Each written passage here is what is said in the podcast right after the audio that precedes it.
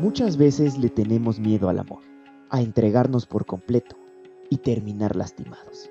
Naturalmente nos refugiamos en nosotros mismos, aunque eso signifique perdernos de la mayor aventura que nos puede regalar la vida.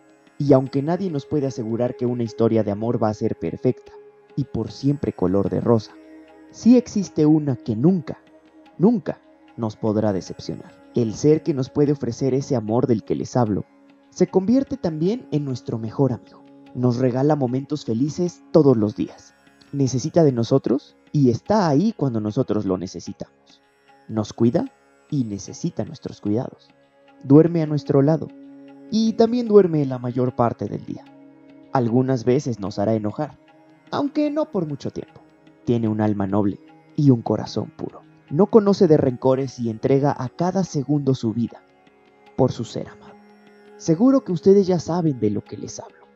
Un amor que nos esperará el tiempo que sea necesario, bajo el sol y la lluvia, pese al frío del invierno y el intenso calor del verano, sin importarle el hambre, la sed o el cansancio, a pesar que su vida acabe esperando.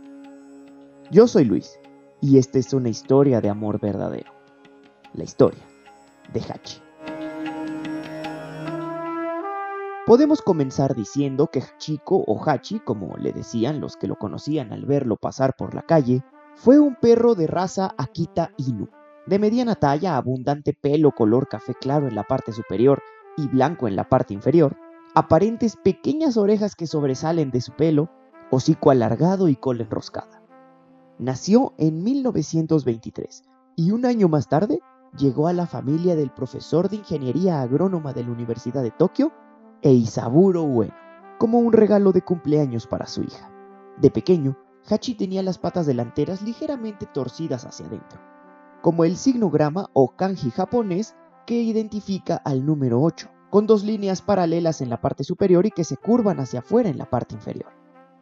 Aquel kanji se pronuncia Hachi, por lo que se convirtió en el origen de su hoy famoso nombre.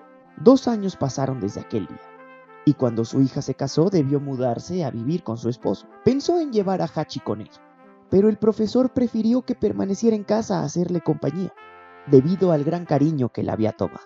E Isaburo tomaba el tren todos los días desde la estación de Shibuya hacia la Universidad de Tokio, y Hachi lo acompañaba cada mañana hasta el punto de partida, para volver por la tarde a esperar su regreso y caminar juntos a casa. Pero un 21 de mayo de 1925, el profesor sufrió un paro cardíaco que acabó inmediatamente con su vida mientras trabajaba, y Hachi esperó su regreso en la estación, algo que jamás llegaría. Los días pasaban y se convertían en semanas, las semanas en meses, y los meses en nueve largos años que transcurrieron entre miles de caras de desconocidos que entraban y salían de la estación. Pero Hachi estaba ahí, esperando, con la mayor esperanza por la vuelta de su dueño. Quienes conocían a Hachi y al profesor se enternecieron por la fidelidad que seguía demostrando, sin saber que el profesor no volvería. Algunos trataron de adoptarlo para cuidarlo, pero incluso escapó de su propia casa para volver a la estación, cuando su hija volvió a vivir ahí para hacerse cargo de él. Los habitantes de Shibuya se rindieron en su intento por ofrecerle un nuevo hogar a Hachi y prefirieron cuidarlo y alimentarlo mientras seguía esperando en la plaza frente a la puerta de la estación un periodista japonés que frecuentaba la estación de Shibuya, decidió documentar la historia, con el fin de darla a conocer y en 1932, Hachi se convirtió en toda una celebridad que conmovió al país entero. Incluso la estación de Shibuya se convirtió en un punto turístico para quienes querían conocer a Hachi. Asistían ahí a tomarle fotos y ofrecerle golosinas. Y pronto se ganó el apodo de Chuken Hachi, que significa perro fiel. En 1934, las autoridades de Shibuya levantaron una estatua de Hachi, justo a un costado del sitio en el que día tras día, noche tras noche, sin importar el frío, el calor, la lluvia o la nieve, esperaba el regreso de su dueño. Y en 1935, específicamente el 9 de marzo, por la mañana, encontraron su cuerpo sin vida, acostado a los pies de la estatua. Parecía estar dormido, cubierto por la nieve pero su corazón ya no latía.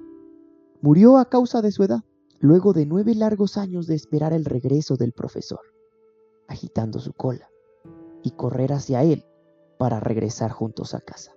Sus restos fueron sepultados junto a los del profesor en el cementerio de Aoyama en Tokio, donde también se levantó una pequeña estatua de Hachi, aunque en esta ocasión de cemento y yeso, pues durante la Segunda Guerra Mundial todas las estatuas de bronce en Japón fueron fundidas para crear armamento, incluida la de Hachi. Así que algunos años después del final del conflicto mundial, se organizó una colecta en Shibuya para crear una nueva estatua de Hachi y colocarla en su lugar original. Incluso fue el hijo del escultor original quien se ofreció a esculpirla tras el fallecimiento de su padre. Hoy en día la estatua sigue ahí, en el mismo sitio en el que Hachi esperó por nueve años. Además se ha convertido en un sitio de reunión para conmemorar el Día de la Fidelidad, cada 8 de abril. Sin importar el tiempo que haya pasado, su historia sigue viva gracias a la demostración de amor, lealtad y cariño incondicional, que conmovió el corazón de una población entera y que hoy todavía sigue haciéndolo a nivel mundial. Su historia fue llevada al cine en 2009 con la cinta Hachi a Dog's Tale, o Siempre a tu lado en español, protagonizada por Richard Gere y dirigida por Lars Hallström.